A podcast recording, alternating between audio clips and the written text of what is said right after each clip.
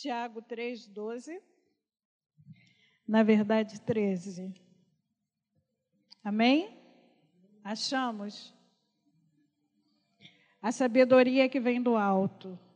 Quem dentre vós é sábio e entendido? Mostre pelo seu bom trato as suas obras em mansidão de sabedoria. Mas, se tendes amarga inveja e sentimento faccioso em vosso coração, não vos glorieis, nem mentais contra a verdade. Essa não é a sabedoria que vem do alto, mas é terrena, animal e diabólica. Porque onde a inveja é espírito faccioso, aí há perturbação e toda obra perversa. Mas a sabedoria que vem do alto é primeiramente pura, depois pacífica, moderada, tratável, cheia de misericórdia e de bons frutos, sem parcialidade e sem, e sem hipocrisia. Ora, o fruto da justiça semeia-se na paz para os que exercitam a paz. E o tema da mensagem é exatamente esse a paz é um exercício. O texto fala que o fruto da justiça semeia-se na paz, mas é um fruto que você só vê se você exercitar a paz. Portanto, a paz é um exercício. E é sobre isso que eu queria falar um pouco nessa noite. Amém? Se você esquecer de tudo, pensa nisso. A paz é um exercício. Amém? Senhor, louvado e engrandecido seja o teu nome. Obrigada por essa noite, obrigada por este lugar. A casa é tua, o povo é teu, faz como te apraz e fica à vontade entre nós. Nós te agradecemos por isso, em nome de Jesus. Amém. É, em 1988, eu estava vivendo uma crise e do lado da minha casa tinha um ponto de pregação. E era um ponto de pregação daqueles bem pentecostais. Daquele que o pessoal dava glória, que tinha pandeiro, tinha reteté, e eu achava aquilo uma maluquice só. E eu ficava olhando assim, aquele bando de doido dando glória a Deus, e aí a irmã botava é, um monte de hino, e as canções que ela colocava, algumas chamaram a minha atenção. Mas um dia eu estava em crise e eu lembrei daquela irmã, porque aquela irmã eu a conheci antes dela aceitar Jesus. Ela era uma pessoa popular e depois que ela aceitou Jesus, ela mudou, a gente percebia as mudanças nela, mas ela continuou sendo uma pessoa acessível. E aí, quando eu entrei em crise, eu lembrei dessa irmã. E eu fui lá, e ela orou por mim, e eu fui para ela me rezar, porque eu achava que eu estava na fila com uma senha na mão e que Deus estava ocupado. E como ele estava ocupado, ele não podia nem reclamar, porque ele estava ocupado, eu podia fazer o que eu quisesse. E aí eu fui lá e a irmã me rezou, né? E aí me chamou para ficar indo no culto. E eu naquela época eu frequentava baile charme. E eu ia para lá dia de domingo, ficava no culto e depois eu ia para o baile. E fiquei fazendo isso um tempo. Só que foi chegando uma época que aquilo foi me dando um cansaço, uma sensação de que eu estava perdendo tempo e que aquilo ali não resolvia de nada. Eu não era feliz nem num lugar nem no outro. E um dia eu acordei com uma angústia de alma, foi um domingo. E eu ficava, sabe, eu comecei a ir lá em janeiro e fui até abril. E todo domingo eles faziam um apelo. Até que domingo, dia 24 de abril de 1988, eu acordei e a sensação que eu tinha é que se eu não aceitasse Jesus naquele dia, eu ia morrer. E eu fui para o culto. Mas só tinha eu lá, de novidade, entre aspas. E aí o que, que aconteceu? Ninguém fez o apelo. Já estava enjoado de fazer apelo, eu dizia não, né? Aí acabou o culto, eu fui lá na frente e reclamei. Eu falei, vocês são muito engraçados. Eu venho aqui todo domingo, hoje que eu quero aceitar Jesus, ninguém fez o apelo.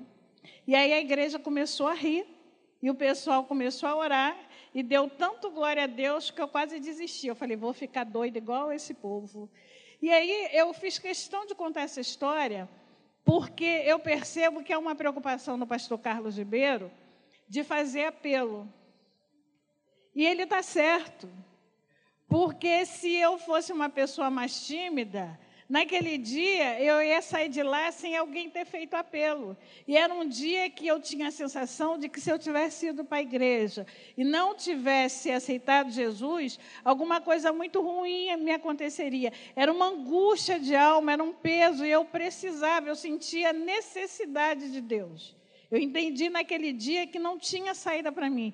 Eu tinha que aceitar Jesus, embora eu não entendesse muito bem o que eu estava fazendo. Porque você aceita Jesus e as pessoas falam assim para você: agora você é uma nova criatura, porque quem está em Cristo, nova criatura é. Mas você ainda é a mesma pessoa, a mesma cara, o mesmo cabelo, a mesma roupa, a mesma cultura. E você demora a entender que isso é um processo. E nessa compreensão do que é o processo, você muitas vezes é, não entende muito bem o que está acontecendo com você. E você fica confuso. Mas Deus não é Deus de confusão. E graças a Deus eu fui entendendo o processo de salvação, de justificação, de regeneração, e as coisas foram acontecendo. E eu dou glória a Deus por isso. E eu conheci algumas pessoas e Deus foi tratando e Deus foi fazendo algumas coisas. E eu posso dizer para você que hoje eu sou um ser humano melhor porque Jesus me salvou. Mas o fato de Jesus salvar você não significa que está tudo bem. Porque deveria estar teoricamente, mas não está. Porque, como ser humano, você tem crises. E o problema é você entender que a paz é um exercício exatamente nesse momento de crise. Porque quando está tudo bem, é fácil. Você ora, você canta, está tudo bem. Mas quando está tudo confuso, a paz, ela é um exercício. E aí eu quero usar um outro texto para sustentar isso que eu estou falando, que é o texto dos leprosos. Segundo o livro de Reis 7. Samaria está cercada, é, Zorão é o rei de Israel, e eles estão cercados e eles estão vendendo a cabeça de um jumento por 80 pratas. Assim, é caríssimo para comer um negócio imundo que pela lei era proibido comer. Mas em tempo de crise, eles estão vendendo isso. E tem um texto que é maravilhoso, que fala assim: e o homem em cujo braço o rei se apoiava, nesse tempo de crise, o rei quer matar Elias, Eliseu, porque ele acha que a culpa é do profeta, mas a culpa é do pecado do povo. E nessa questão do povo, tem quatro leprosos, os que estão fora da cidade. E eles estão vivendo um momento de crise.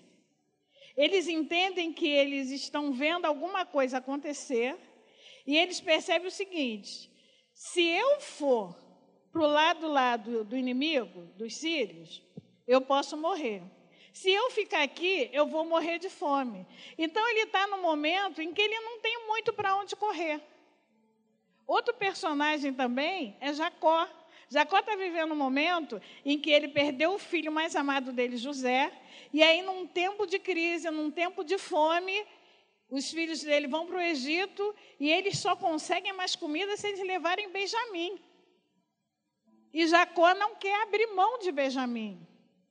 E o problema de abrir mão de Benjamim é que, por causa de Benjamim, ou todo mundo morre de fome, ou Benjamim vai e todo mundo vai ser salvo. E aí são decisões extremas, em que você tem que ceder aquilo que é mais precioso, em que você tem que entender que para você ter paz, você vai ter que fazer alguma coisa que é muito difícil. Então, a paz em Deus, algumas vezes, é você ter que fazer opções que aparentemente não vão te dar paz. Porque entregar Benjamim era tirar a paz de Jacó, mas era dar paz para toda uma multidão que dependia da ida de Benjamim ao Egito, para que eles conseguissem alimento. Então, em alguns momentos, a gente precisa passar por decisões extremas para conseguir definir o que, que precisa ser feito. E isso me lembra que eu tenho, eu tenho hoje um irmão, mas é, eu perdi o meu pai e minha mãe, os dois morreram de câncer. A minha mãe morreu em 2013 e o meu pai morreu em 2015. E o sonho de consumo dos meus pais antes de morrer era encontrar uma neta, filha do meu irmão que faleceu em 98, e que nós vimos quando era criança. E a gente procurou da maneira que a gente pôde procurar e a gente não conseguiu achar.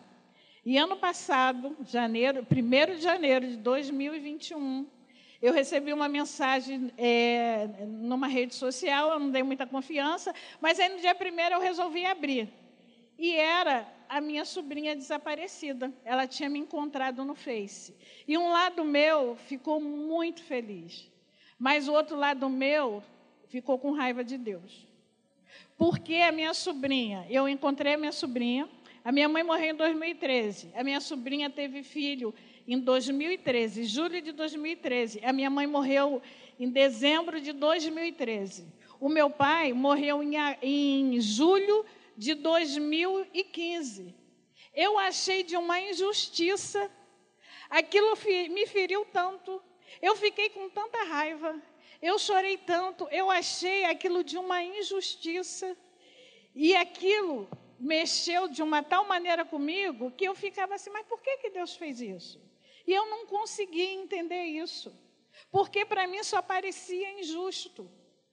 E eu quero dividir isso com vocês, porque há momentos em que você está vivendo momentos em que tudo parece sombrio. E sabe o que aconteceu? Eu entendi, mas eu demorei. Eu demorei. E aí eu lembro do Salmo 18. O Salmo 18, no capítulo 28, ele fala assim: Tu que fazes resplandecer a minha lâmpada. O meu Deus derrama luz nas minhas trevas. E foi exatamente isso que Deus fez. Deus derramou luz nas minhas trevas. Porque, na verdade, o desejo dos meus pais é que ela não ficasse perdida de nós. Então, Deus cumpriu o desejo dos meus pais. Porque hoje nós temos contato, ela visita a minha casa, eu sei onde ela mora, eu conheço o filho dela, nós mantemos contato. Ela é uma boa pessoa, ela foi muito bem educada, ela é uma pessoa que trabalha, é uma pessoa boa. Eu fiquei triste porque a minha mãe não conheceu o bisneto. Mas essa treva, esse lado sombrio que estava me incomodando, que me deixou triste, que me deixou com a sensação de injustiça, esse lado sombrio, Deus derramou luz nas minhas trevas.